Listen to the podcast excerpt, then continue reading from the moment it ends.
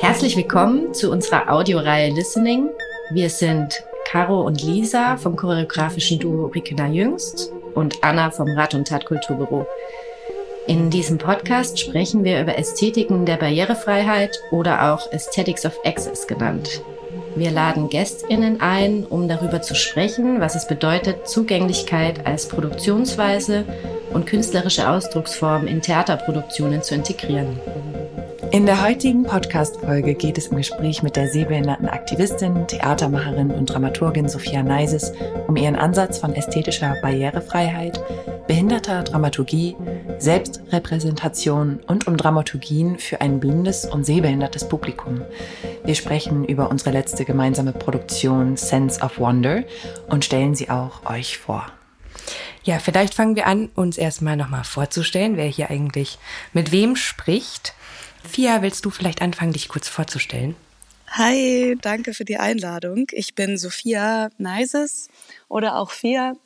Ich mag sehr Fia, weil es auch das Akronym ist für Future is Accessible, für eine zukünftige Barrierefreiheit also. Ich bin eine weiße Frau. Ich bin 31 und komme aus einer Arbeiterinnenfamilie. Ich sitze hier gerade in den Uferstudios weil ich hier gerade an einer Produktion arbeite. Und für mich ist immer der Fokus bei Klamotten auf jeden Fall, dass es sich wunderschön anfühlen muss. Und ich mag viele verschiedene Texturen. Und heute habe ich ein offenes Hemd, das auf der Rückseite so ein bisschen plastikmäßig ist und vorne eher Baumwolle. Und das finde ich richtig cool. Ich sitze hier außerdem gerade mit meinen Füßen eingewickelt in einem Silk, also diese Akrobatiktücher, die von der Decke hängen, weil ich gerade in meiner Produktion damit arbeite. Und das ist schön, mit den Füßen äh, während der Aufnahme darin rumzuspielen. Danke euch. Hi. Okay, Fia, wie schön, dass wir uns hier treffen. Ähm, ich stelle mich noch mal kurz vor. Wir haben in der letzten Folge ja schon sehr viel über uns gesprochen, aber ich bin Caroline Jüngst. Ich benutze die Pronomen sie und they und konzipiere und realisiere seit ungefähr 2016 zusammen mit Lisa Riekener Tanz- und Performance-Stücke zwischen Hamburg und München und darüber hinaus. Ähm, es ist total heiß hier heute in München, deswegen trage ich ein, tatsächlich ein Mini-Kleid. Das ist irgendwie neu in meiner Garderobe. Ein schwarzes Samt-Mini-Kleid und ähm, trage hm, mein Haar, das ist braun und sehr lang und das ähm, kultiviere ich gerade so, dass es bis über meinen Po wächst. Und ich mag sehr meine buschigen Augenbrauen, die, die so immer mehr zusammenwachsen. Ich habe weiße Hautfarbe, bin als Mittelschichtkind aufgewachsen. Mein Vater kommt eher aus einer wohlhabenden Familie, meine Mutter eher aus einer Bäuerinnen- und Arbeiterinnenfamilie und ich identifiziere mich als nicht behindert. Ja, dann würde ich weitermachen. Ich bin Lisa, Lisa Rikina. Ich bin 34 Jahre alt. Ich benutze die Pronomen sie und ihr. Ich arbeite seit meinem Tanzstudium als selbstständige Tänzerin und Choreografin hauptsächlich in Hamburg, München und Berlin. Ähm, ich komme aus keiner Akademikerinnenfamilie, sondern eher aus einer Arbeiterinnenfamilie. Bin auch generell die erste in der Familie, die einen Beruf im künstlerischen und kulturellen Bereich gewählt hat und ja, einfach ausprobiert hat. Und ich gebe vielleicht kurz auch Infos zu meinem Look und meinem Aussehen. Ich bin weiß, ich bin relativ groß, lange Gliedmaßen, schlank, habe Tattoos am Körper und seit sieben Jahren habe ich eine Glatze, äh, die sich sehr weich und zart anfühlt auf meinem Kopf, aufgrund einer Autoimmunerkrankung, äh, bei der sich mein Körper oft gegen sich selbst richtet und unter anderem auch meine Haare bekämpft. Äh, Gerade ist es, wie Caro schon gesagt hat, sehr heiß. Wir haben Sommer in München. Ich trage wenig Klamotten, lasse die Sonne auf meine ganze Haut scheinen und es fühlt sich sehr warm und wohlig an. Ja, ich glaube, das war es zu mir. Ja, ich dachte, vielleicht erzählen wir mal so ein bisschen kurz, wie wir uns kennengelernt haben, wir drei. Ja. Ich kann mich aber auch nicht mehr so richtig gut erinnern. ähm, also ich weiß, dass Lisa und ich immer deine Arbeit, Fia, so verfolgt haben. Und ähm, plötzlich irgendwie warst du omnipräsent und man hat immer mit Leuten gesprochen und dann plötzlich kannten sich alle so untereinander und diese Vernetzung hat irgendwie so angefangen. Ja, stimmt. Und dann hatten wir bei unserer letzten Produktion Rose la Rose ein Nachgespräch, mhm. wo wir so ein bisschen Feedback gesammelt haben, wo wir mit dir und mit Xenia gesprochen haben. Stimmt, ja. Xenia, eine Kollegin von uns. Wie haben wir uns noch kennengelernt? Erinnert ihr euch noch? Also ich glaube, ja, genau durch diese Feedbacks. Und dann hatten wir aber auch noch so ein Nachgespräch, oder? Was sogar online war, was Melanie Zimmermann noch moderiert hat. So, da war ich auf jeden Fall richtig aufgeregt, weil ich glaube, das war so eins meiner ersten oder früheren auf jeden Fall öffentlichen Momente, wo ich reden musste. Und dann wart ihr auch noch in einem Workshop bei mir. Ich habe für Kampnagel einen ja. Workshop zur Audiodeskription gemacht und da habe ich euch beiden auf jeden Fall noch voll krass in Erinnerung. Stimmt, wir haben diesen Workshop gemacht, genau. Ja. Und Genau, vielleicht noch kurz. Wir hatten dann, also seitdem, ich weiß nicht, es war vielleicht so 2020 oder so, würde ich sagen. Und dann hatten wir seitdem, waren wir irgendwie in so verschiedenen Produktionen und kommen immer wieder zusammen. Mhm. Ich sage jetzt mal beruflich. Und dann gab es die Produktion von Osina, Tossi, Fuchs. Mhm. Genau, da haben wir zusammengearbeitet. Und ähm, ja, irgendwie ist das, glaube ich, in dem ganzen Kreis und Netzwerk, dass man irgendwie immer wieder in verschiedensten Konstellationen in Produktionen zusammenkommt und in verschiedensten Rollen. Ja. Weil du ja auch relativ viele Rollen hast im Theater ja. und sozusagen als Dramaturgin arbeitest, als Performerin, als Theatermacherin, als Feedbackgeberin, als ähm, Aktivistin. Mhm und so weiter und so fort. ähm, vielleicht wäre es spannend, wir haben wahnsinnig viel geredet in der letzten Folge, dass du vielleicht nochmal erzählst, Fia, mhm. was du so eigentlich so treibst und was dich umtreibt und mit was du dich so beschäftigst gerade mhm. und ähm, genau. Ja, ich glaube, bei mir hat es eher so angefangen, noch mehr auch in so die professionelle Theaterwelt zu kommen, weil ich relativ viele Workshops gegeben habe, vor allem in der Pandemie-Hochzeit zu Ableismus kritischen Theater machen. Ableismus ist die Diskriminierungsform behinderter Menschen oder ja die strukturelle Diskriminierung vor allem. Und da habe ich halt eben zusammen mit meiner Kollegin Noah Winter einen Workshop entwickelt, äh, den wir an Theatern gegeben haben und den online machen konnten. Und der war zwei Tage. Und dadurch habe ich irgendwie sehr viele Theater kennengelernt und dann da eben auch, ich habe schon vorher in zwei größeren Produktionen als Performerin gearbeitet, ansonsten aber eigentlich nicht irgendwie professionell damit unterwegs gewesen. Ich war ja eigentlich von Haus aus Theaterpädagogin und fand auch das für mich immer sehr, ja, eigentlich auch erfüllend, aber habe schon immer auch gemerkt, okay, so ein Drang zur Bühne habe ich schon auch, macht mir auf jeden Fall Spaß. Und dann durch diese Workshops kam so mehr und mehr der Kontakt eben auch zu Theatern, aber auch dann halt immer, ja, auch als Performerin wo ich aber gleichzeitig, also Performerin und gleichzeitig noch die Person war, die immer wieder das blinde und sehbehinderte Publikum im Hinterkopf hatte. Also ich konnte meine aktivistische Arbeit da eigentlich auch nie wirklich abschalten. Und habe dann aber irgendwann gemerkt, so, oh, ich muss es mehr separieren. Also Performerin sein und gleichzeitig die Verantwortung zu haben für ein diverses Publikum, das ich mitdenken möchte die ganze Zeit war eine extreme Doppelbelastung. Also ich habe eigentlich zwei Jobs dann in einigen Produktionen gleichzeitig gemacht und war dann hm. ähm, habe ich es total geschätzt, zum Beispiel auch in der Produktion ne, mit Fuchs, mit Rosina Tossi, wo du, Caro, an der Audiodeskription von außen gearbeitet hast und das plötzlich zu so einer geteilten Verantwortung wurde, wo wir alle plötzlich beim Mittagessen sitzen mit allen PerformerInnen und der Choreografin und alle irgendwie darüber reden, so, hm, aber die Szene und vielleicht funktioniert sie noch nicht so, aber wir könnten da noch ein bisschen lauter am Boden werden und, und, und. Und ich da gemerkt habe, ah, das ist, wie ich arbeiten möchte. Mhm. So ähm, als geteilte Verantwortung oder ich habe den Job, aber dann habe ich auch nur diesen Job, weil es ist ein Fulltime-Job. Es ist nichts, was du noch zusätzlich zu Performance gleichzeitig irgendwie leisten kannst. Und da bin ich jetzt auch mehr und mehr hingekommen. Ich glaube, dadurch kommen auch so meine vielen verschiedenen Rollen, also von Ne, zum einen einfach ganz klar, ich bin Impulsgeberin und Workshopleiterin für ableismuskritische Arbeit. Dann aber eben auch, okay, dann nur Audiodeskription, wo ich mich nur darauf fokussieren kann, dafür zu unterrichten. Dann aber auch mhm. Empowerment von behinderten KünstlerInnen und behinderten DramaturgInnen, die selber diese Arbeit mehr und mehr machen möchten. Und dann aber eben auch selbst dramaturgisch arbeiten, also wie ich es ja bei euch durfte. Ja, und ich glaube, dann halt natürlich Performerin sein, was mir Riesenspaß macht und auch da die Verantwortung abzugeben, finde ich dann wunderschön. Mhm.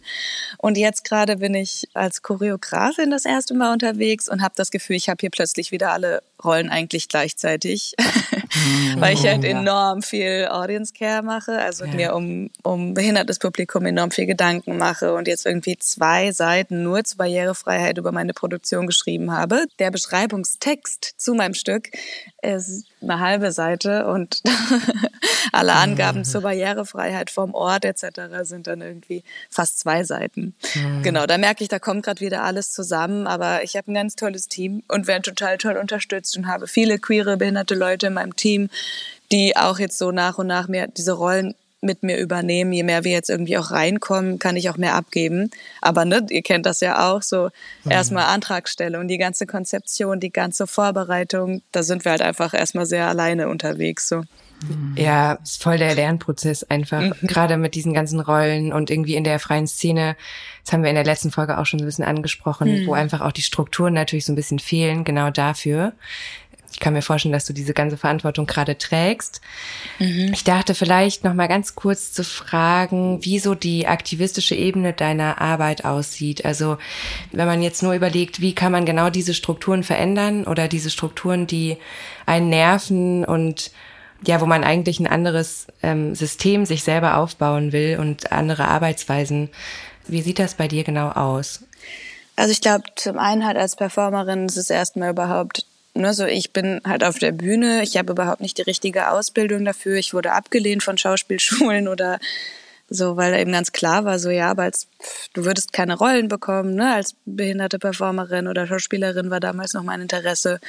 Und dann auch, ja, wie meine Augen aussehen, ist nicht zumutbar für sehendes Publikum. So mit solchen Dingen wurde ich halt irgendwie auch abgelehnt. Und jetzt trotzdem auf der Bühne zu sein und zu sagen, oh ja, und ich bin hier, ich habe mir den Weg über andere ähm, Möglichkeiten hier reingekämpft. Da würde ich sagen, ja, das ist auch schon eine Form von Aktivismus. Mhm. Und dann natürlich auch äh, jetzt diese Räume dann irgendwie auch so möglich machen, dass ich da überhaupt drin leben und existieren kann. Ist natürlich auch ein Aktivismus, wo ich aber auch sagen würde, ich glaube nicht nur deshalb bin ich Aktivistin. Ich glaube, ich wäre so oder so Aktivistin, weil ich kenne viele mhm. behinderte Menschen, die ja dann doch auch das nicht sich trauen ne? oder Dinge vielleicht auch erstmal gar nicht so richtig wahrnehmen und das eher hinnehmen dass sie halt diskriminiert werden. Und ich hatte schon immer einen sehr starken Gerechtigkeitssinn. Und ich glaube, wäre ich nicht behindert, wäre ich Umweltaktivistin. Also so, ich glaube, da ist es auch ein bisschen mein Naturell. Mhm. Genau. Und dann die andere aktivistische Arbeit ist natürlich irgendwie strukturell zu arbeiten. Also hier bin ich in Berlin irgendwie auch im Senat äh, in einer AG für Barrierefreiheit äh, für Kunst und Kultur in Europa mit beschäftigt. Ich ja, berate viele Produktionen, auch wie sie behindertes Publikum mitdenken können, also sowohl freie Szene, aber auch, auch Häuser. Und da genau habe ich halt oder verfolge ich natürlich dann die oder das Prinzip, dass wir ein Publikum außerhalb dieser konstruierten Norm, in die wir irgendwie alle eigentlich gar nicht reinpassen, mhm. außerhalb dieser konstruierten Norm denken und uns überlegen, okay, es gibt ein Privileg des Hörens, ein Privileg des Sehens, ein Privileg des Stillsitzenkönnens, ein Privileg und, und, und. Es gibt viele Privilegien, die du brauchst, um im Theater gut leben zu können. Hm. Und eben darüber nachzudenken, okay, aber das sind ja alles Privilegien, das heißt, wir können es ja gar nicht voraussetzen, dass es etwas ist, was jeder Mensch hat. Und daneben über ein Publikum nachzudenken oder hm. auch über MitarbeiterInnen nachzudenken, die ins Büro müssen oder auch über SchauspielerInnen nachzudenken, die auch in der Probe oder nach der Probe duschen möchten. Das heißt, gibt es auch große Duschen, ne, barrierefreie Duschen, was voll selten der Fall ist. Mhm. Ja. Also was, was ich hier nochmal auch einfach festgestellt habe, ist, dass die Arbeit jetzt, also auch, ich habe dich hauptsächlich ja, ähm, also bei Fuchs wurde ich Zeugin äh, deiner Performance, äh, jetzt aber auch bei uns äh, als Dramaturgin und ich finde ja auch so krass, dass, dass du mega daran arbeitest, dass es einfach auch mehr äh, blinde und sehbehinderte DramaturgInnen gibt, einfach, ne? Also, dass, mhm. dass du das so mehr initiierst, dass, dass da auch, oder dass zumindest ähm, du so Raum gibst oder in, in Raum gehst, mit Menschen darüber zu reden, ähm, dass man auch kritisch sein darf, wenn man etwas äh, bezeugt, dass man, ne, also du hast viel auch über, oder ihr, ihr sprecht, glaube ich, also viel auch über diese Dankbarkeit, die häufig so Thema ist, wenn man dann etwas witness, weil wenn dann endlich mal ein Stück mit AD stattfindet, so, dann ist das eins von sehr, sehr wenigen. Ja, und ja. das ist halt auch so ein wichtiger Punkt, ähm, wo ja du auch häufig, ohne dass es finanziert ist, das also in deiner Freizeit machen musst, aber auch dafür, glaube ich, richtig krass viel ähm, agierst. Auch mit Swazi in NRW, Swazi Mers Clark. Genau. Vielleicht kurz an der Stelle. Nordrhein-Westfalen. Ähm, AD steht für Audiodeskription. Wir kürzen das öfters mal so ab. ähm, und genau, Audiodeskription für die Leute, die jetzt wirklich neu hier einschalten, Ja. ähm, ist die, ja, kurz, ganz kurz erklärt, aber wir werden später noch sehr viel drüber sprechen, die sprachliche Beschreibung von visuellen Dingen, die auf der Bühne zum Beispiel passieren, jetzt im Theater. Ja. Ja. Aber ich habe jetzt einen sehr langen Satz geführt. Eigentlich interessiert es mich auch, ja, also du bist ja eigentlich gerade einfach daran beteiligt, eine Landschaft zu bauen dafür. Eine Landschaft von DramaturgInnen, von PerformerInnen zusammen mit deinen KollegInnen. Ähm, wie ist da gerade der Stand und wie fühlt sich gerade die Arbeit da an? Ja, äh, ich habe irgendwann auch gemerkt, dieses ganze Erklären oder nicht behinderten Menschen oder Menschen, die nicht diese ne, gelebte Erfahrung haben, die ganze Zeit Ableismus zu erklären und zu erklären, wie sie barrierefrei arbeiten können, ist so ermüdend und braucht so viel Kraft und du diskutierst so viel und musst dann die ganze Zeit diese ableistischen Annahmen auch navigieren und damit umgehen und empathisch auf die Person reagieren, weil ne, alle, die irgendwie plötzlich das Gefühl haben, dass sie diskriminierend gehandelt haben, werden enorm defensiv. Und damit irgend so umzugehen und diese ganzen Unsicherheiten auszuhalten und so, da habe ich immer gemerkt, uh, das ist sehr kräftezehrend. Und habe mich dann auch irgendwann noch mal entschieden, was ich ja auch als Theaterpädagogin auch viel mache, ist eben auch noch mal ins, in Richtung Empowerment zu gehen, weil selbst wenn wir es jetzt schaffen, ne, Schulen, also künstlerische Schulen barrierefreier zu machen, bewerben sich wahrscheinlich viele behinderte Menschen gar nicht, weil das für sie ein Sektor ist, der für sie einfach komplett verschlossen ist. Also ne, auch diese ganzen Annahmen, die wir selber haben über uns, wenn ich als Performerin arbeite und blinde und sehbehinderte Menschen sagen, hä, aber du tanzt, aber wie tanzt ist doch gar nichts für uns. Also ne, so das erfahre ich schon auch von Teilen der Behinderten-Community, die es so internalisiert haben. Und da habe ich immer gemerkt, so, oh, da äh, kommt auch wieder die Theaterpädagogin in mir mit meinen ganzen Methoden und Tricks und Kniffen, die ich irgendwie da auch gelernt habe, wieder raus, die dann irgendwie auch sagt, okay, nee, ich, ich will Community-Arbeit machen und ich will eine Community stärken und auch mit Cross-Disability, also eben nicht nur blinde und sehbehinderte Menschen, sondern auch mehr behinderte Menschen involvieren in aktivistische Arbeit. Und deshalb habe ich gerade so ein bisschen zwei Stränge, die mich interessieren und wo ich eben in so Richtung Empowerment auch arbeite. Und das ist halt zum einen, wie du angesprochen hast schon, Lisa, mit Swasi Miss Clark, die Arbeit an so DramaturgInnen ausbilden, die blind und sehbehindert sind und eben lernen, was ist eigentlich mein Stil, was finde ich spannend an einer Performance? Und was ist es, was mir eigentlich fehlt, was möchte ich überhaupt noch zusätzlich erfahren? Oder ist es Audiodeskription, also die reine Beschreibung der visuellen Dinge, die mich interessiert? Oder ist es noch viel mehr? Möchte ich viel mehr Raum für die Geräusche auf der Bühne und, und, und? Also da eben den eigenen Stil zu erfahren, aber auch Tanz zu verstehen. Das heißt, selbst Hand anlegen, den Körper von anderen Tanzenden erfahren durch Körperkontakt.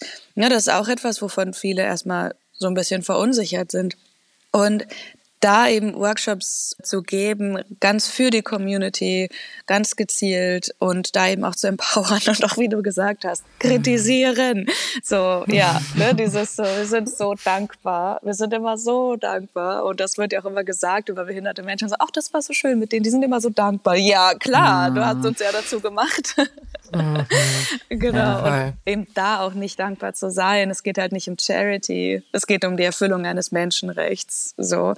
Genau, das ist so der eine Strang, so die dramaturgische Arbeit und dann zu der Cross-Disability-Arbeit, also ne, die so behindertenübergreifende Arbeit interessiert mich halt gerade auch enorm, Gebärdensprache und Audiodeskription zusammenzubringen. Ich habe selber Audiodeskriptionsworkshops gegeben, ähm, die ganz gezielt für die äh, behinderte Community waren.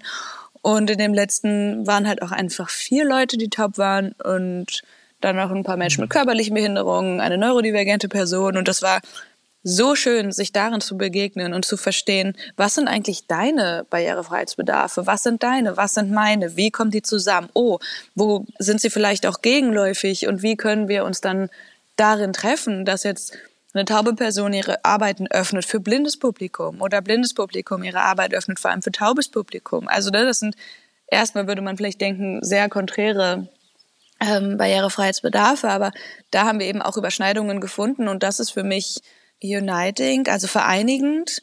Und ich glaube, erst wenn wir uns als Community vereinigen, schaffen wir es auch, ähm, Veränderungen zu bewirken. Mhm. Ich sage gar nicht, dass das nur wir machen. Ich sage gar nicht, dass das irgendwie nur unsere Verantwortung ist. Ich arbeite mhm. ja auch mit nicht behinderten PolitikerInnen und dann, wenn die Legislaturperiode endet, fange ich wieder alles von vorne an.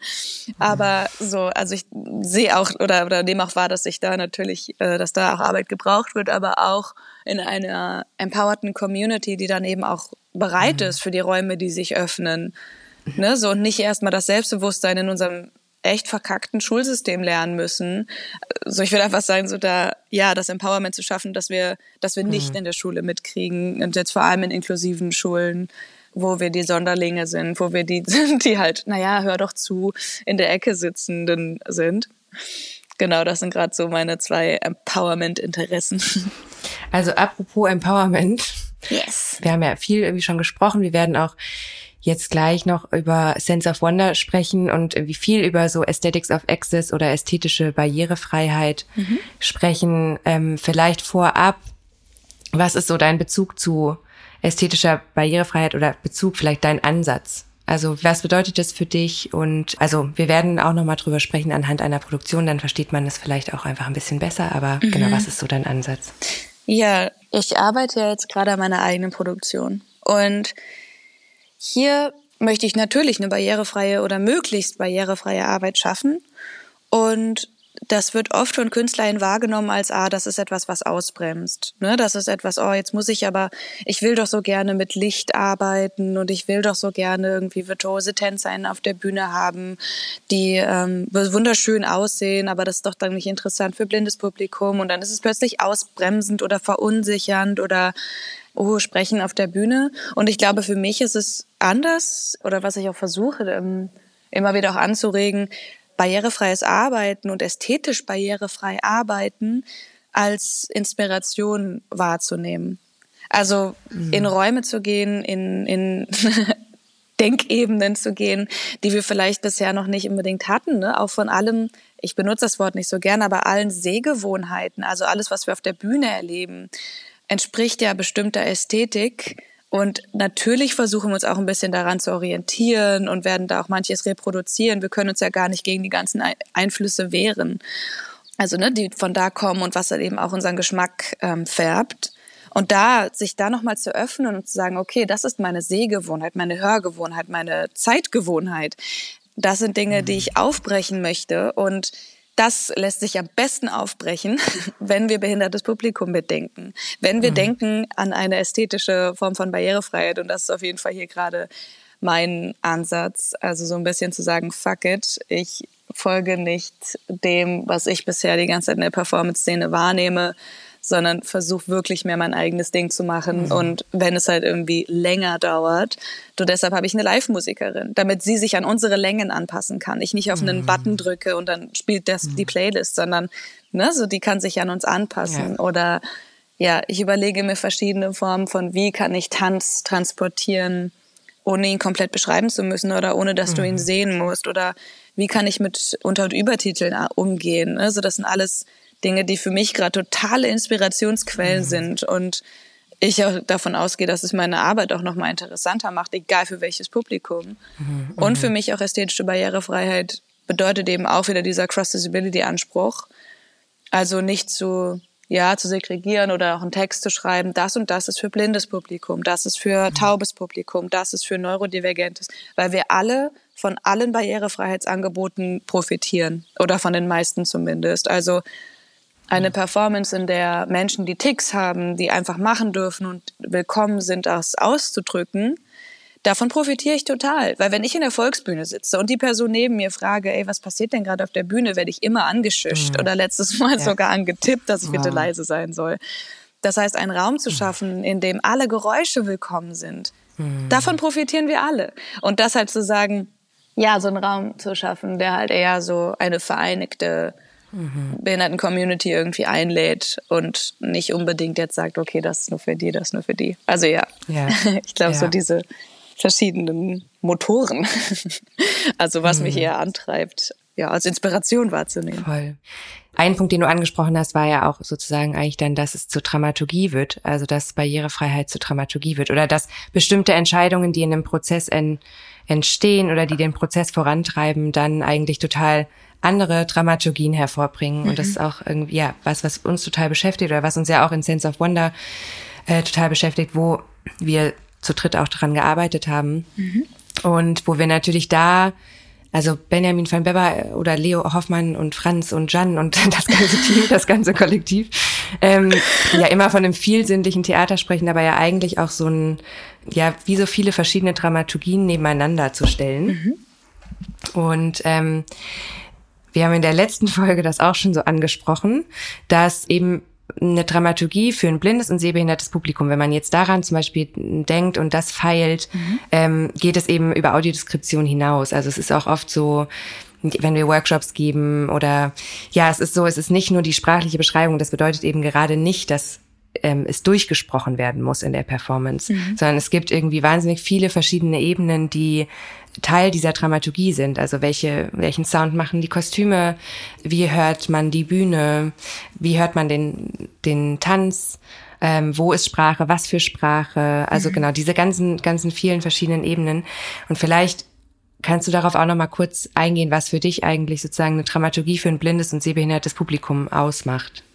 Ja, also für mich eine Dramaturgie für blindes und sehbehindertes Publikum hat so viel damit zu tun, das Publikum auch überhaupt mitzudenken, weil wenn wir jetzt bei Netflix zum Beispiel die Audiodeskription anschalten, dann gibt es eine Szene und es gibt ganz viel Chaos und es fällt ein Schuss und wow, wir wissen gar nicht, wer ist denn jetzt gestorben und das baut irgendwie die Spannung dieser Szene auf. Aber oft, weil halt eben dann so viel passiert, wird mir schon relativ früh gesagt, wer denn jetzt tot ist und dann ist eigentlich für mich die ganze Szene sehr langweilig. Also so, ne, dann mhm. ist die Dramaturgie hat dann nicht funktioniert. So ist ein sehr, äh, ja, brisantes Beispiel. Aber ne, so ich habe dann immer das Gefühl, so, ach, schade, so, ihr habt es mir damit ein bisschen kaputt gemacht. Und auch so wunderschöne, erotische, queere Szenen, die einfach von einer Person total neutral beschrieben werden, von der Stimme, die ich jetzt yes. irgendwie als weißes männlich lesen würde, ist meine Projektion auf jeden Fall, aber ne, so, oh, da denke ich also, jetzt machen wir doch nicht diesen oh, schönen romantischen Moment mit mir selbst kaputt. So. Und das passiert halt einfach voll oft, wenn wir nur von Audiodeskription ausgehen, mhm. in dem Sinne, dass sie halt nachträglich angefügt wird. Und da halt eben nachzudenken, okay, wie wie können wir diesen Spannungsbogen, ne, den wir in einer Dramaturgie haben wollen, wie können wir den auch für ein blindes Publikum aufbauen? Also die Spannung, die Erregung, die Traurigkeit. Wie können alle diese Gefühle oder wir wollen ja Publikum berühren. Wir wollen ja nicht, dass es einfach nur ein Bild beschrieben bekommt, sondern wir wollen es berühren. Und wie können wir es genauso berühren, wie wir sehen das Publikum berühren? Und ich glaube, da sich zu überlegen, okay, wenn ich jetzt die Performance witnesse oder bezeuge, ohne ohne sie zu sehen oder mit einer anderen Sehfähigkeit ne, als die Norm. Sich dann auch nochmal zu überlegen, okay, wird das Publikum dann auch berührt oder ist es eigentlich ausgeschnitten? Und oft, wenn ich eine separierte Audiodeskription höre, das ist oft über Kopfhörer zum Beispiel, habe ich immer das Gefühl, ich bin in zwei Welten. Also das eine ist die Beschreibung die ich auf dem Ohr höre und das ist die Interpretation der sehenden Person von allem, was visuell, rein visuell passiert. Und das andere ist das Live-Erlebnis, also das, was passiert, das, was ähm, ja an Gerüchen entsteht, das, was die ganzen, so die Energien, die auch ausgetauscht werden zwischen uns Publikum und den Performenden. Und ich kann mich auf keins wirklich einlassen, weil diese mhm. beiden Welten mich total äh, zerreißen so oft ziehe ich die Kopfhörer ab, um mich dann zu entscheiden, in dieser einen Welt zu sein. Dann verpasse ich vielleicht Dinge, ne, weil Dinge dann doch rein visuell nur sind und ich sie gar nicht sonst mitkriege.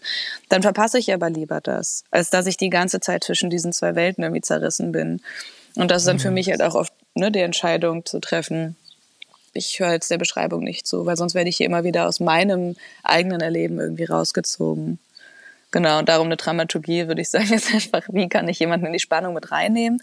Und mhm. ganz spannend war ja dann auch, so immer wieder festzustellen, dass halt die Dramaturgie, also es ist jetzt nicht das große andere Ding, ne? so das läuft ohnehin sehr stark auch zusammen. Also wir haben ja einen Spannungsbogen, den wir intendieren und der ist generell und dann braucht es vielleicht manchmal noch Tweaks und Kniffe und noch was Zusätzliches oder weniger für ein behindertes Publikum. Aber generell habe ich oft das Gefühl, so stark unterscheidet es sich tatsächlich überhaupt nicht. Mm.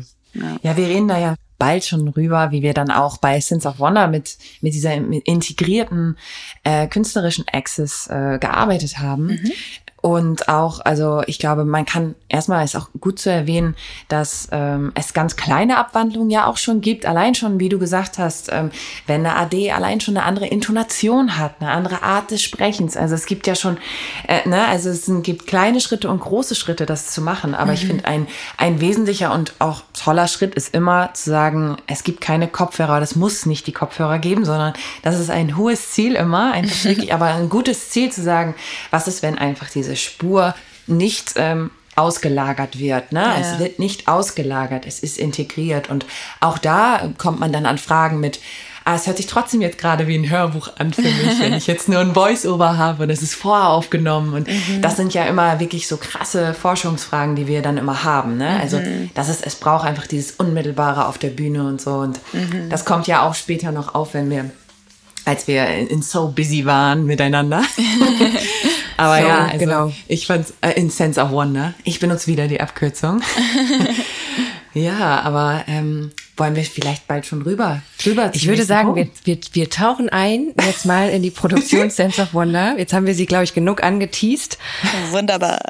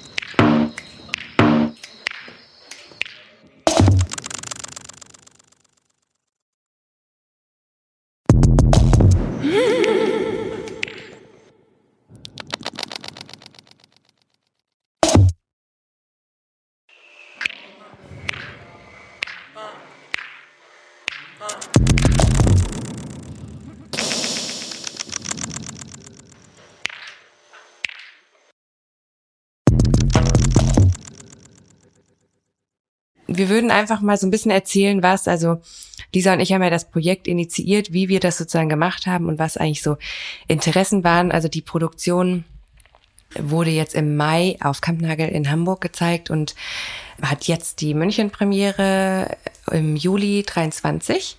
Und genau, wir haben angefangen, wie schon sehr früh, wir haben viel, viel konzipiert zu dieser Produktion. Also wir haben, glaube ich, schon ein Jahr vorher oder ein, ja, naja, hm. wie es halt immer so ist, man arbeitet ewig um tausend Jahre daran und wird auch eigentlich nie fertig. Mhm. Aber es war hm, vielleicht ist es genau ganz interessant, einfach erstmal zu erzählen, wie sind wir vorgegangen, zum Beispiel in Bezug auf die Produktion, welches Team, was haben wir uns überlegt, als wir das Team zusammengestellt haben. Und da war es zum Beispiel für uns ganz wichtig, also wir waren zu viert auf der Bühne, wir hatten Matthias Quaber als Dramaturgen und eben Sophia Neises. Mhm. Und da war es eben auch ja, für uns ganz wichtig, eigentlich zwei DramaturgInnen zu haben und auch für uns immer die Frage in den letzten Jahren war, wer gibt eigentlich Feedback zu den Stücken und wer ist ähm, dabei und wir hatten dann zusätzlich sozusagen noch Outside Eyes dabei, also Swazi Merce Clark war noch dabei, um einfach irgendwie so eine, ja, mehrere Perspektiven irgendwie auf diesen Arbeitsprozess zu bekommen. Und irgendwie auch da eigentlich schon ja verschiedene Leute einzuladen, die in Verhandlungen miteinander gehen, vielleicht könnte man es so sagen auch. Mhm. Wir hatten auch Anna Wiczorek dabei, die eben viel so im akademischen Kontext forscht und ähm, da war und irgendwie so das, was sie so mitbekommen hat, irgendwie in ihre Forschung integriert, um das irgendwie so an den Unis auch vorzustellen. Ähm, und dann gab es sozusagen eine ganz lange Recherchephase zu Kostümen mit Mia Wittenhaus, der Kostümdesignerin. Welche Kostüme sounden? Äh, was brauchen wir dafür?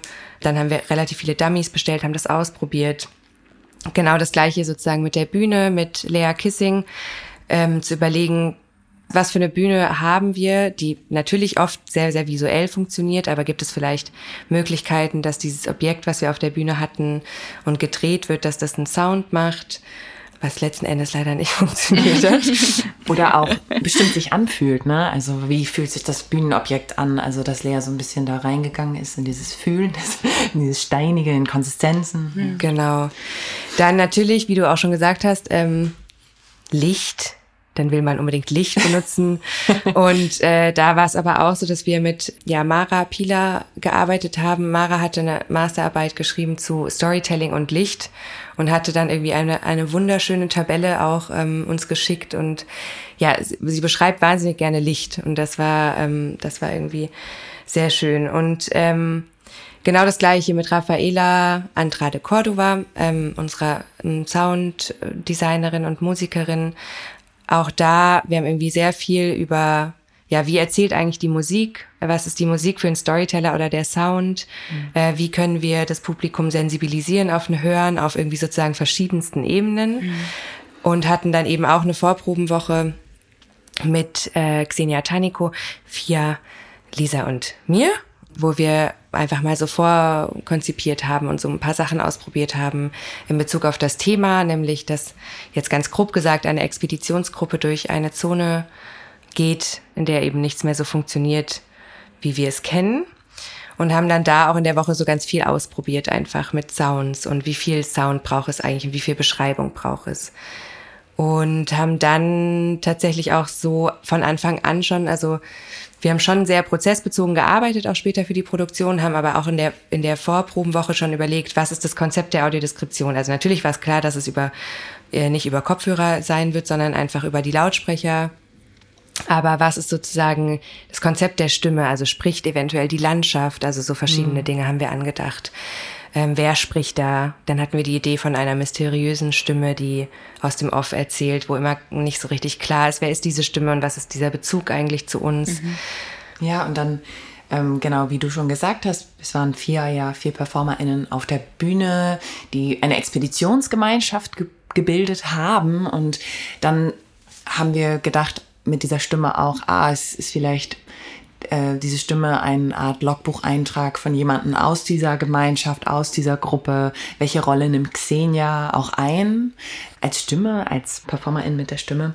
Und ähm, das war irgendwie so dieses ganze, dieser, dieser ganze Vorprozess Und wir haben diese Methodik Futuristic Storytelling genannt. Mhm.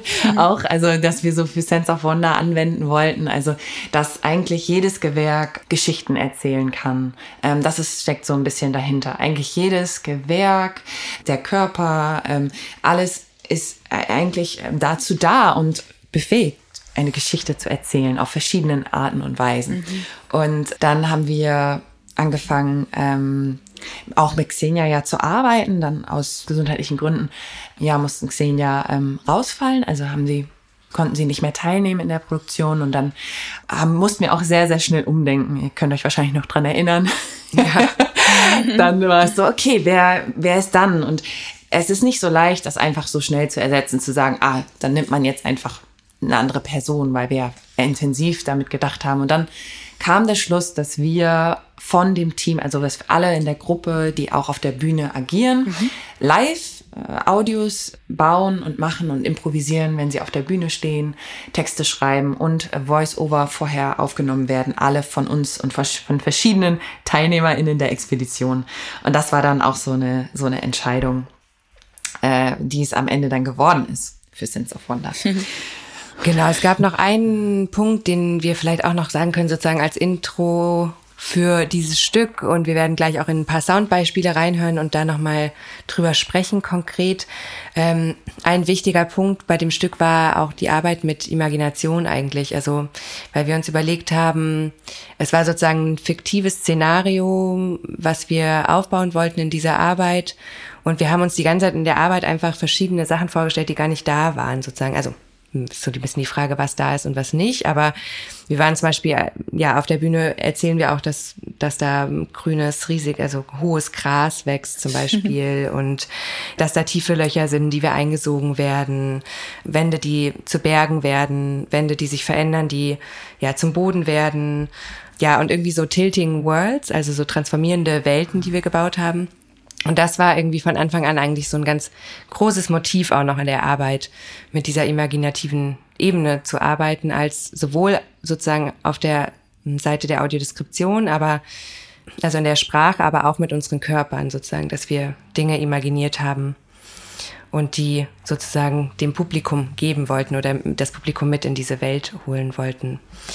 Ja, dann würden wir jetzt vielleicht, um das irgendwie konkreter vorzustellen, und auch weg aus der Abstraktion zu holen oder in eine neue Abstraktion zu bringen und Soundbeispiele anhören und würden anfangen mit einem Sound, der sowohl Stimme, also Sprache beinhaltet, als auch Musik von äh, Raffaela.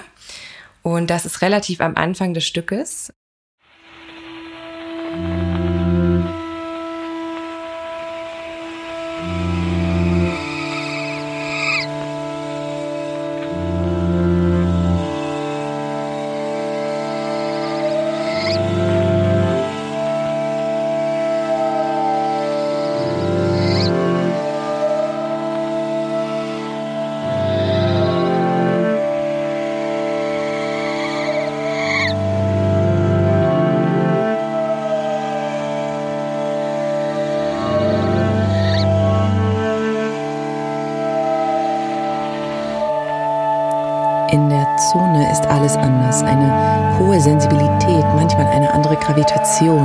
Schwere Luft, aber auch Löcher, die uns einsaugen können. Wir versuchen eine Welt zu finden und sie aus unseren Imaginationen zu bauen.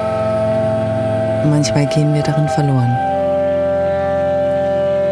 Die Zone bewegt unsere Körper. Die Luft, die wir atmen, lässt uns Dinge sehen, fühlen und hören.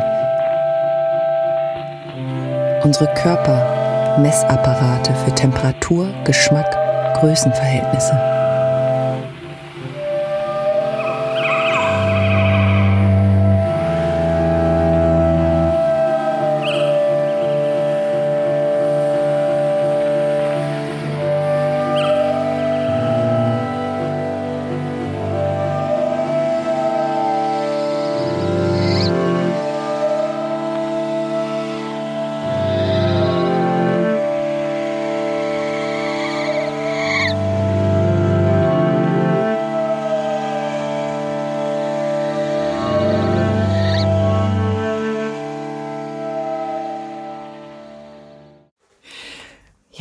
Ja so eigentlich schon, es ist ganz, ganz nah am Anfang. Es ist eigentlich auch so eine Art, immer noch Teil eines Intros, was ein bisschen auch dafür steht, wie viel Zeit lässt man sich am Anfang auch, um einzuladen, um Informationen zu geben, um eine Stimme vorzustellen, um Körper ankommen zu lassen. Und ähm, ja, wir haben das Lichtung genannt, weil wir sitzen da auch unter so einer, unter so einer Lichtung, unter so einem Lichtkegel. Und ähm, ich finde, das ist ein Beispiel für, wie wir Voice-Over genutzt haben.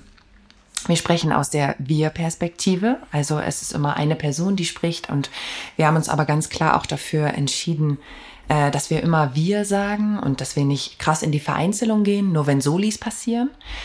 Und ja, also es ist auf jeden Fall, ähm, lässt sich das ein bisschen Zeit und stellt Sachen vor und gibt auch so ein bisschen einen Input, wie wir mit Umgebung umgehen und warum wir vielleicht in diese Imagination gehen wollen, auch im Hinblick auf Climate, also Klima, äh, Veränderung der Welt. Mhm. Und ähm, ja, ich finde, das ist irgendwie immer ein sehr, sehr schöner Beginn, ähm, der sich gut angefühlt hat von innen. Aber vielleicht habt ihr auch noch was noch da so zu sagen. Genau, es ist vielleicht auch so als eine, also wenn wir auch so ein bisschen vermitteln wollen, was so Strategien waren von mhm.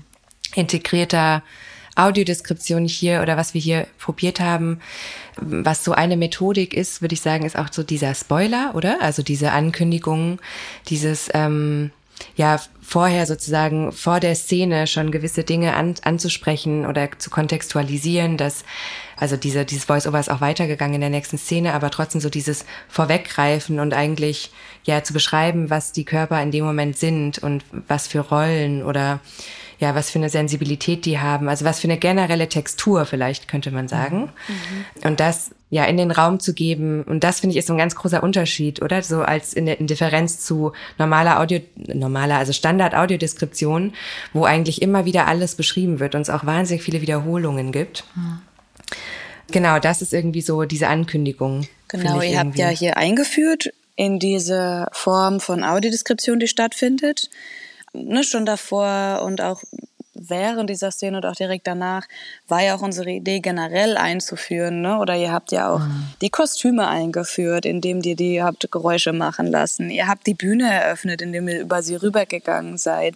Also akustisch ja. habt ihr das Stück eröffnet und da hat mhm. mir sehr gut gefallen, dass das diese Beschreibung, die war ein Teil dessen so, aber sie war nicht das Einzige. Und das ja. ist ja oft, ne, dass es irgendwie als einziger Teil wahrgenommen wird oder überhaupt nur darauf der Fokus gelegt wird, okay, wie führen wir eigentlich ein, wie wir arbeiten, wie führen wir ein oder wie holen wir das Publikum ab, wie laden wir es ein in diese Erfahrung. Und das kann über so viele Ebenen passieren, die ihr alle gemeinsam bedient habt. Also nicht nur mhm. die Beschreibung, sondern ja, die Beschreibung, die wir gerade gehört haben, war ein Teil der Einführung ja. und das war schön. Ja, es ist interessant, das ist auch, ähm, was mich beschäftigt, ist, wie in der Eröffnung eines Stückes, wie sensibilisiert man auch aufs Hören? Mhm. Also wie kommen eigentlich alle an mit dem Hören? Also in dem, mhm. in dem Sinne jetzt, weil wir diese Dramaturgie ähm, quasi so geshaped haben. Mhm. Aber was ist dieses Ankommen? Weil natürlich, es gibt so eine visuelle Tradition im Theater, ja. irgendwie da auch so umzupolen oder auch nicht nur unbedingt nur zum Hören umzupolen, sondern eigentlich geht es ja letzten Endes darum, ähm, verschiedene Wahrnehmungsformen zu reflektieren, oder? Also mhm, mhm, so vorzuschlagen, dass es um verschiedene Wahrnehmungsformen geht. Und das ist irgendwie so, ich sage jetzt mal so, das Overall-Ziel auch für die, für die nächsten Arbeiten und so, was, mhm. was uns einfach sehr beschäftigt. Aber genau dafür war es sozusagen so der Anfang. Und es war ja auch gleichzeitig äh, im Anfang des Stückes, aber auch während des Prozesses hatte ich so das Gefühl, mhm. sind wir da immer mehr reingewachsen, was es bedeutet, dass wie wir gehen, dass wir gehen, dass dieses Gehen Sound macht, mhm. dass wir reinkommen, dass wir die Kostüme auch bedienen müssen zum Beispiel. Ne? Also das mhm. und die haben auch einen bestimmten Rhythmus. Also da hatten wir eine ewig lange Szene, die hat es dann am Ende nicht geschafft, ein Stück, aber sozusagen mit den Rhythmen von Reißverschlüssen und Klettverschlüssen zu arbeiten. Ja, ja, ja. Das war herrlich. Und was ich auch mag, ist genau also diese Spoiler-Sache von die Körper sind Messapparate für Luft, für Dichte und später kommt auch Körper, ähm, Luftdichte wird für äh, weich befunden und ähm, also dass sich das später auch einlöst und es geht ja auch um Vertrauen irgendwie und wir haben oft über Vertrauen geredet und wann mhm. wann können wir ähm, wirklich auch sagen okay das Voice-Over bietet eine andere Vertrauensebene und und bietet auch wirklich Vertrauen und auf der Bühne, was dann live passiert ist, wird vielleicht mal überrennt, wird vielleicht mal schnell, ist, ist abstrakter. Und es war auch oft ein Gespräch, so was, was erfüllt auch ein Voice-Over in dem Moment. Mhm. Das war ja auch irgendwie so ein Thema. Ja. ja. Ich würde noch ein Soundbeispiel vorschlagen oh, mhm. von einer Szene, die wir Mount Everest genannt haben. ähm, die Bergbesteigung. Und das sind sozusagen die beiden Beispiele, die wir haben für Voice-Over, also tatsächlich sozusagen die Stimme oder die Stimme mit Musik, die aus den Lautsprechern kam. Und wir genau danach noch auf Soundbeispiele ein, wo die PerformerInnen selbst gesprochen haben oder wo wir selber von der Bühne heraus gesprochen haben. Und ja, ich freue mich auch schon darüber zu sprechen, was so ein bisschen der Unterschied ist, weil ja. das war natürlich immer die Auseinandersetzung, dass ja, die Stimmen, die von aus den Lautsprechern kommen und das Voice-Over ist irgendwie eine wahnsinnig poetische Form mhm. und eine total erzählerische Form und deswegen war es uns auch total wichtig. Aber teilweise macht es eben genau ja diesen Audiobook Charakter oder kann auch distanzieren. Also es kommt natürlich immer drauf an, auch wie viel in dem Stück ja. Voice-Over ist und wie viel mhm. die Live-Ebene bespielt wird.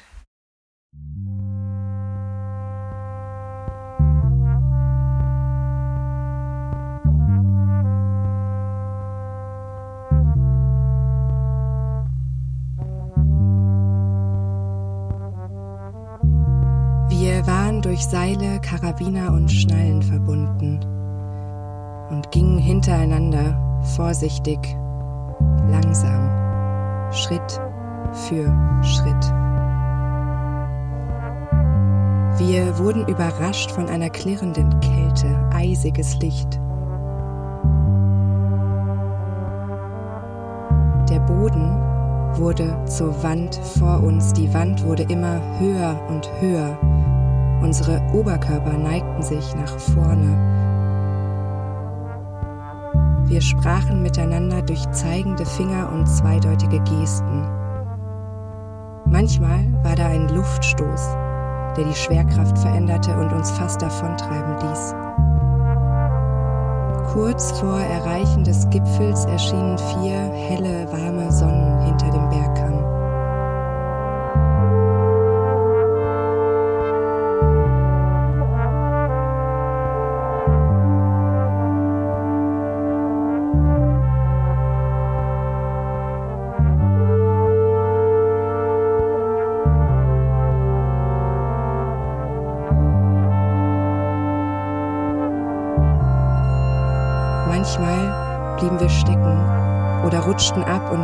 Gegenseitig helfen.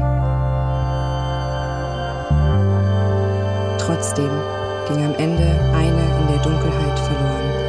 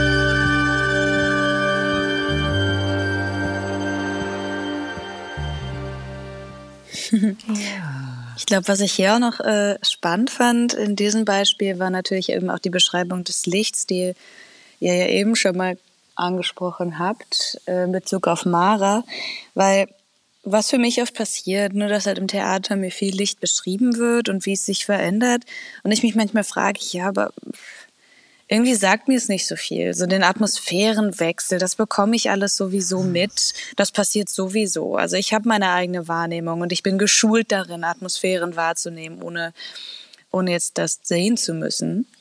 Und was ich jetzt hieran aber schön fand oder wo wir uns ja auch viel zu ausgetauscht haben, so wie beschreiben wir Licht?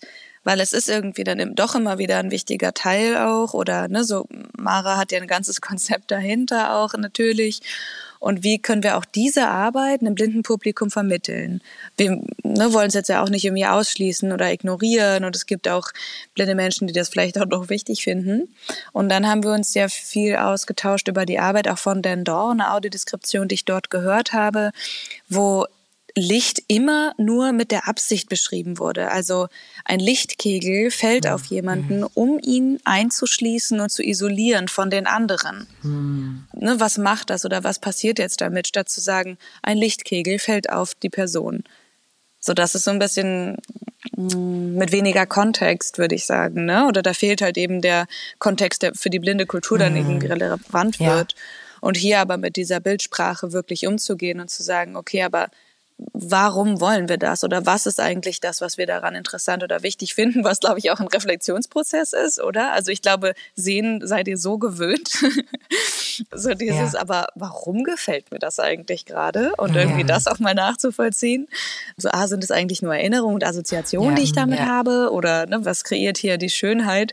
Und ja, ich habe das Gefühl, so das zu reflektieren und das zu verstehen, hat auch so viel damit zu tun, sehen zu verstehen mhm. und das eben dann zu beschreiben. Und hier fand ich es halt schön, dass wir gesagt haben, okay, die vier Sonnen hinter dem Berg haben wir jetzt nicht explizit gesagt, ne, dass es eben mhm. vier Scheinwerfer sind, die von hinten auf die Bühne strahlen Richtung Publikum.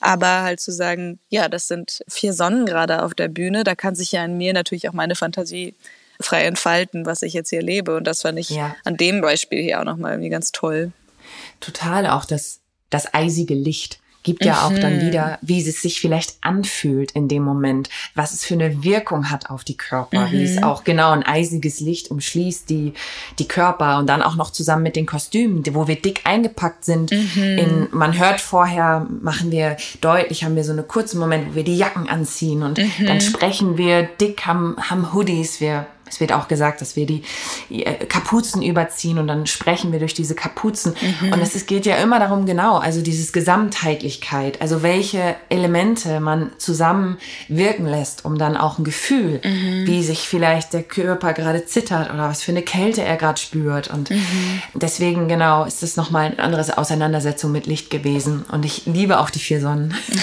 Wirklich, das ist wie eine andere Welt und es hat sowas außer Außerweltliches in dem Moment mhm. auch oder etwas sehr ähm, Science-Fiction-mäßiges, ja. was auch wiederum zu dem Thema passt. Ja. ja.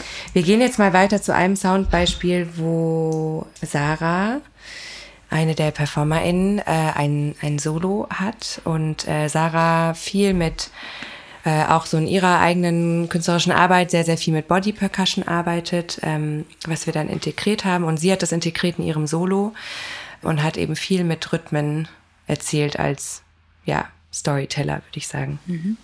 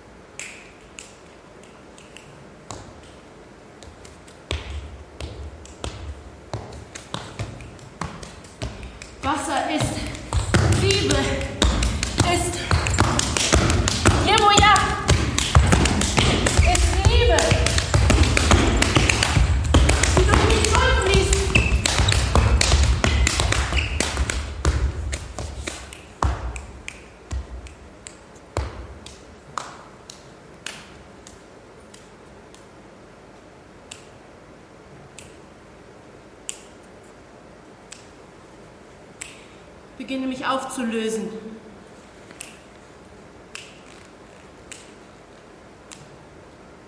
Im Boden zu sinken.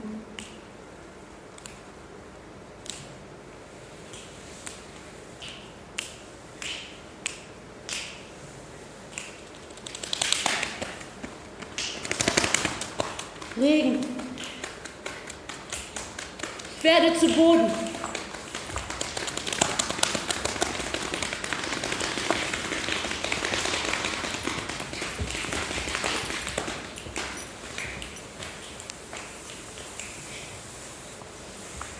Geerdet in Angst. Halt suchend. Zieht es mich wieder durch den langen Tunnel.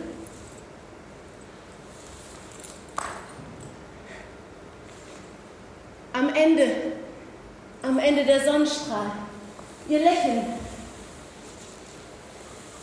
ihr Lächeln, was mich zum Strahlen bringt. Ich erinnere mich noch sehr an diese Zusammenarbeit zu den Solos, weil eben da auch nochmal die Frage aufkam, zum Beispiel auch von Andromeda, das ist jetzt der Person vom anderen Solo, sozusagen, aber wie kann ich mich ganz aufs Performen konzentrieren und nicht immer die Verantwortung so stark spüren von, oh, das muss ich jetzt beschreiben. Und da haben wir immer wieder auch darüber gesprochen, auch für diese Solo- und Textarbeit, zu sagen, okay, das und das brauche ich wirklich beschrieben. Da ja, das ist richtig, da musst du die Verantwortung gerade übernehmen. Aber die meisten Teile tatsächlich nicht. Konzentriere dich auf deinen Körper, der erzählt mir sehr viel. Und diese Balance miteinander auszutüfteln, hat total Spaß gemacht. Und dann waren teilweise auch aus beschreibenden Texten dann auch immer wieder so sehr poetische Inspirationen auch, glaube ich, für sie da, also die aufgetaucht sind, wo sie gesagt haben, oh, das klingt total schön, wenn ich das so sage, ja, das ist cool, das nehme ich. Und so dann kam einfach dieser Moment, so wo Narration und Deskription zusammengekommen mhm. sind und eigentlich noch was, ja, was Schöneres im Grunde auch entwickelt haben. Ne? Also es wurde dann irgendwann immer mehr auch so zu inspirierenden Momenten statt diese Momente von, oh nein, aber das ist so viel Verantwortung und was ist, wenn ich was vergesse und ich will ja nicht das mhm. blinde Publikum ignorieren. Und ich glaube, über diese Angst haben wir natürlich auch immer mal wieder auch gesprochen und das kam natürlich auch in dieser Solo-Arbeit, hatte ich auch das Gefühl ja. immer wieder auf, wo es eben ja jetzt nicht äh, alle vier gab oder ein Voiceover von außen oder ne, sondern wirklich ja. Solos. Ja. Voll. Ich meine, das ist auch einfach in dem Moment, wo, wo ich performe und spreche. Es ist so ein verletzlicher Moment. Es ist so eine andere Fragilität, die da zustande kommt. Gerade wenn ich mich zum Beispiel auch viel bewege und dann bin ich außer Atem und wir sind so trainiert darauf, irgendwie diesen Atem auch so hm. nicht zu zeigen. Genau. Und auch in der Stimme ja einfach, es gibt eine wahnsinnige Intimität durch die Stimme, die wir teilen in dem Moment mit dem Publikum.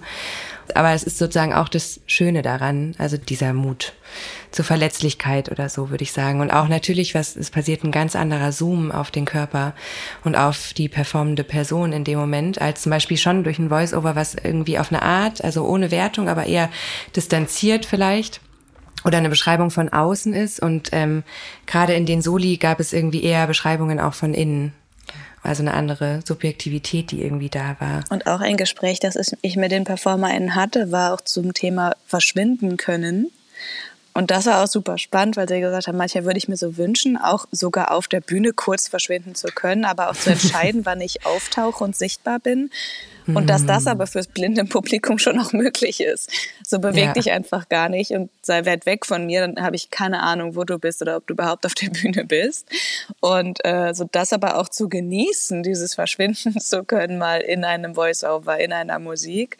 Und hier mhm. aber auch ganz klar die Entscheidung zu treffen, ja. ich bin jetzt ja. in großen Anführungsstrichen sichtbar. Ja. Ich bin ja, wahrnehmbar, ich bin präsent, ich bin komplett hier und präsent. Und ich glaube, mit dieser Präsenz auch umgehen zu können, was wir als PerformerInnen ja schon auch gewöhnt sind, ne? aber schon auch sich zu überlegen, so, okay, das ist auch eine klare Entscheidung, die ich doch treffen kann, wie präsent bin ich. Ja. Gerade zur Wahrnehmung hier. Hm. Voll. Okay. Ein schönes Schlusswort zu diesem äh, Soundbeispiel. ja. Jetzt kommt das letzte Soundbeispiel noch.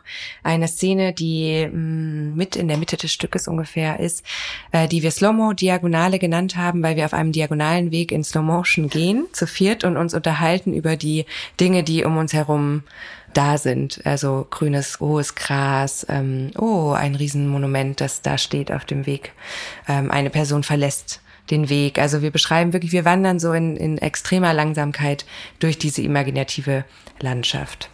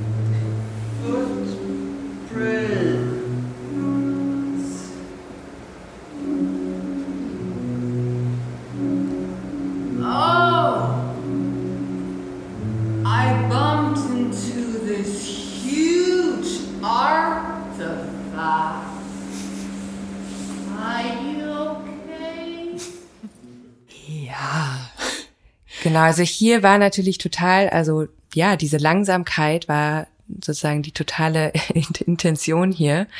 Und dass wir sozusagen so langsam sprechen, wie wir auch langsam gehen. Also die Überlegung war gerade immer bei Slow Motion oder so oder langsam stillem Bewegen, wie beschreiben wir das? Und dann war es eigentlich sozusagen die eins zu eins Übersetzung, dass wir dann genauso langsam sprechen, wie wir uns bewegen. Und das finde ich super schön, weil hier natürlich irgendwie Sprache und Körper, auch weil wir von innen sprechen, Sprache und Körper so total miteinander verbunden sind. Also die, die entschleunigen sich gegenseitig sozusagen. Mhm.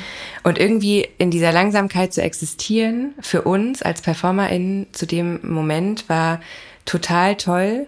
Und auch, weil wir eben imaginative Dinge ansprechen und Landschaften, die wir uns selber sozusagen ja auch erstmal vorstellen müssen und die dann langsam dem Publikum zu geben, diese Bilder, mhm. das fand ich irgendwie total cool, weil es ja auch einfach eine gewisse Zeit braucht, irgendwie diese Imagination aufzubauen. Und ähm, ich auch das Gefühl hatte, das Publikum braucht diese Zeit.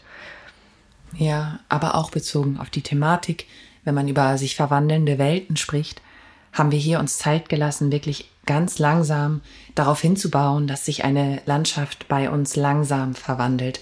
Vorher war es sehr schnell und auf einmal tiltet, also kippt die Landschaft und das wird so ganz langsam erzählt und dieser Höhepunkt am Ende mit dem Gesang und sich diese Zeit zu nehmen und auch mal Zeit zu nehmen in einem Stück. Mhm. Ich glaube, das ist auch etwas, was so schön und wichtig ist und was man auch irgendwie gerade, was wir immer mehr lernen, zu tun. Aber ja, vielleicht hast du noch etwas zu sagen, auch gerne dazu, Fia. Ich habe gerade noch kurz über Entschiedenheit nachgedacht, weil ich mhm. habe überlegt, was ist das Feedback auch von dem Publikum für diese Szene gewesen oder vom blinden Publikum. Und ich selber auch in der Arbeit mit euch habe irgendwie ganz klar auch gespürt, dass ich ganz viel von euch mitbekomme, je entschiedener ihr seid. Und Szenen, die noch noch nicht so ausgefeilt waren und wir dann gesagt haben, ja, aber jetzt haben wir noch keine Beschreibung. Da habe ich immer gedacht, ja, ja, ja, aber die Beschreibung brauchen wir auch gerade noch gar nicht. Erst geht es darum, dass mhm. ihr Entscheidungen für euch findet, weil wenn ihr entschieden seid, war ja dann auch in einer Szene die der Fall, dass ich dann gesagt habe, ich brauche hier gar keine Beschreibung, weil mhm. es, es hat eine Klarheit und ich glaube, diese Klarheit in dieser mhm. Szene mit dieser Slow Motion war halt enorm da. Es war ja auch im Zentrum des Stückes auch und hat das Ganze verlangsamt, hat uns als Publikum in anderes, in andere Zeitlichkeit geholt. Und es war aber eine ganz, ganz klare Entscheidung. Und es war, ja, eure Richtung war klar, eure Zeitlichkeit war klar, eure Art zu sprechen war klar, worüber ihr sprecht war klar. Und ich mag auch Ambivalenz im Tanz, verstehe mich nicht falsch, aber ich glaube, diese Klarheit als dieser Moment war, auch wieder wunderschön, um vielleicht auch die, die vielleicht irgendwie ein bisschen raus waren aus irgendwelchen Beschreibungen oder gerade noch nicht so ganz in eurer Welt, auch wieder ein Moment, um anzukommen. Und hat auch überhaupt keine Beschreibung gebraucht. Mir hat nichts gefehlt. So, ich war ganz mit euch in der Welt und ich glaube, ja, dieses ganze Thema oder Konzept von Klarheit äh, ist für mhm. mich einfach nochmal ganz stark präsent. Total. Total. Mhm. Da kann man nämlich auch richtig. Total. Dann, wenn man klar ist, sendet natürlich auch die Stimme und der Körper und der Sound sendet dann natürlich ganz anders mhm. und hat nochmal eine andere Präsenz, also auch im, in der Stimme. Mhm. Ja. Deswegen ähm, kann ich da total agreeen. Ja, ich weiß nicht, ob wir auf den letzten Punkt nochmal eingehen, dass da die Szene auf Englisch ist, was finde ich aber auch weil das auch so eine generelle Diskussion gerade ist mhm. und nicht nur auf unsere Arbeit auswertbar ist, sondern wirklich auch auf andere Arbeiten, weil die Frage der Sprache und auch, wer hat das Privileg, äh, Englisch gut zu verstehen und gleichzeitig in unserem kulturellen Bereich, we all know, we all know, ja, wir wissen alle, es ist Englisch, ist einfach so eine krasse Tanzsprache. Und das, finde ich, war auch immer eine Frage. Und wir haben es eigentlich geschafft, bis auf diese Szene alles auch nur auf Deutsch zu machen. Mhm. Und von innen heraus kamen englische Wörter, aber die haben wir auch auf Englisch dann gelassen. Mhm. Aber es war auf jeden Fall, schwirrte das in unseren Köpfen rum. Ne? Also immer diese Frage. Ja, genau, weil natürlich Access. auch hier ja, ne, Klassismus und äh, genau. Ableismus so zusammenkommen. So, was ist das Schulsystem für behinderte Menschen? Lernen die überhaupt Englisch? Auch Reisen, mhm. Sprachreisen, äh, yes. unterwegs sein oder Filme in Originalsprache zu schauen mit Untertiteln, äh, ist für Blinde überhaupt nicht barrierefrei. Das heißt, der Zugang, ne, Englisch zu lernen, ist erstmal schwieriger und da aber auch immer wieder drüber nachzudenken, okay, aber auf der Bühne sprechen ja gar nicht alle Deutschen, fühlen sich wieder voll unwohl, auf einer Sprache zu sprechen, wo sie gar nicht wissen, was sie sagen, was jetzt auch hier der Fall mhm. war in der Produktion und mhm. da irgendwie damit umzugehen und das zu balancieren. Und ich würde sagen, da ja. jetzt zu sagen, die Hauptsprache ist erstmal deutsche Lautsprache, aber dann auch zu überlegen, okay, Es können aber auch englische Elemente sein, weil trotzdem kannst du mitkommen in diesem Stück und Teil dessen sein. So davon auch, ja. da sich auch ein mhm. bisschen drauf zu verlassen. Wir kommen schon zum Abschluss, glaube ich, dieser Folge. Ähm, ich bin total dankbar, dass wir so viele, ja, auch offene Fragen angesprochen haben und mhm. irgendwie so gezeigt haben, an welchen Dingen wir so dran sind und wo eigentlich dieser Lernprozess irgendwie so liegt und mit was wir uns gerade so beschäftigen. Mhm. Und irgendwie sehr, sehr schön die Leute, die das auf den Ohren gerade haben oder als Skript vor sich haben äh, und das lesen, ja, einfach irgendwie die teilhaben lassen. Und Okay, wow, das war richtig wild. Das war super gut ausgedrückt. Ich weiß nicht mehr, wie ich den Satz, ich wusste die Grammatik nicht mehr. Ja. Ähm, äh, weiß jemand, wie ich den Satz beenden soll? Mit welcher Grammatik? Ich finde, das muss jetzt alles genau so auch ein Podcast sein. Es war perfekt. Genau, also losing, die Grammatik verlieren. Ähm, es muss nicht alles perfekt sein. Genau, es muss nicht alles perfekt sein. Wir freuen uns auf jeden Fall ähm, richtig doll auf weitere Gespräche, weitere Podcast-Folgen, weitere Workshops und Veranstaltungen in den nächsten Monaten und natürlich auch Jahren. Und wenn ihr informiert bleiben wollt, könnt ihr gerne auf unsere Website gehen, www.rikinajüngst.com, wo alle Infos stehen. Und wir werden weitere KünstlerInnen, AktivistInnen und ForscherInnen zu uns einladen, um all diesen Fragen auf den Grund zu gehen. Und erstmal aber vielen, vielen Dank, liebe Fia, für dieses tolle Gespräch und dass du dir die Zeit genommen hast. Und vielleicht, bevor wir uns verabschieden, noch eine kurze Ankündigung nochmal dass dein Stück stattfinden wird mhm. im September 2023 in den Uferstudios. Mhm. Ihr müsst da alle unbedingt hingehen zu dem Stück oder euch das eventuell, wenn es online zur Verfügung steht, auch online ja. reinziehen. Und ähm, Fia, wir übergeben dir das Wort. Vielleicht sprichst du selber noch mal kurz eine Einladung aus mhm. und ähm, sag gerne auch noch, welche drei KünstlerInnen oder drei KünstlerInnen-Kollektive du gerne an dieser Stelle am Ende noch promoten würdest. Danke euch. Es war so schön, jetzt euch nochmal zu treffen. Es hat sich ein bisschen angefühlt wie ein kleines Familientreffen wieder. Es ist auch unser erstes Zusammenkommen nach Sense of Wonder wieder.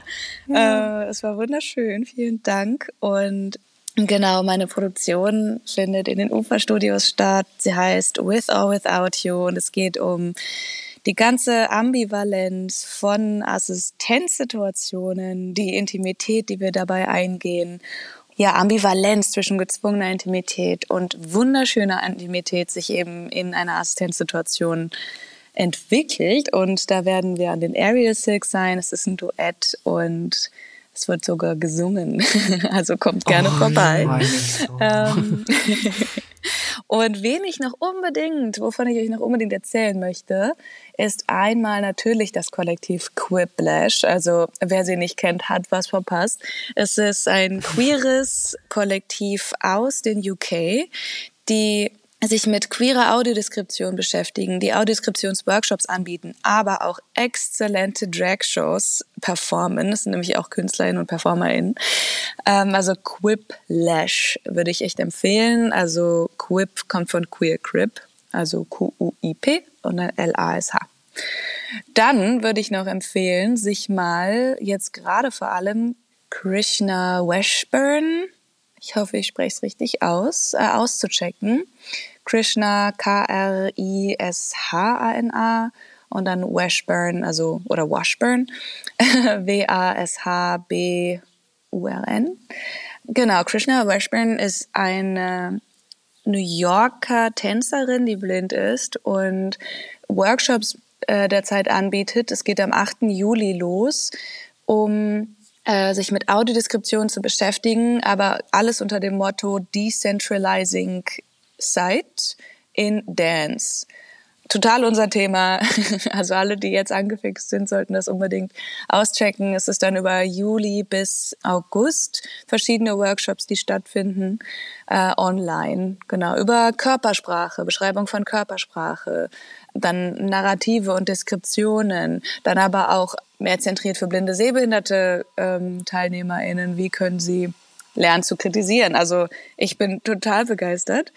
Und als drittes würde ich dann doch noch auch das Kollektiv, auch im Sinne meiner Empowerment-Arbeit von Kryptonite empfehlen. Kryptonite, Kryptonite mit C ist ein Kollektiv aus der Schweiz, was aus zwei behinderten KünstlerInnen besteht, die sich damit beschäftigen, andere behinderte KünstlerInnen zu empowern. Das heißt, sie haben immer ein Performance-Setting, wo sie jedes Mal andere GastperformerInnen einladen, die dann da das erste Mal eine Performance machen können. Und ich habe ja schon kurz erzählt, dass behinderte KünstlerInnen immer ausgeschlossen werden von den künstlerischen Ausbildungen und sich hier eben auch unter Mentoren einen Chip, Mentorship eben anbieten, dabei auch zu unterstützen, was total cool ist, weil sie mittlerweile echt an großen Häusern ihre Arbeiten zeigen, also auch Sophiensäle oder in Zürich äh, am Theater und da halt den behinderten AnfängerkünstlerInnen einen Einstieg geben, weil sie sind nur AnfängerInnen, weil sie ausgeschlossen werden. Also hm. Kryptonite, Quiplash und Krishna Washburn möchte ich euch heute mitgeben. Yay! Check Yay. it out oh und bis zum nächsten Mal. Wir haben dich lieb, Pia. Danke für heute. Vielen, vielen Dank. Macht's gut, ihr bis Lieben. Bald. Bis bald. Ciao. Dicker, dicker Kuss. Tschüss. Ciao. Ciao.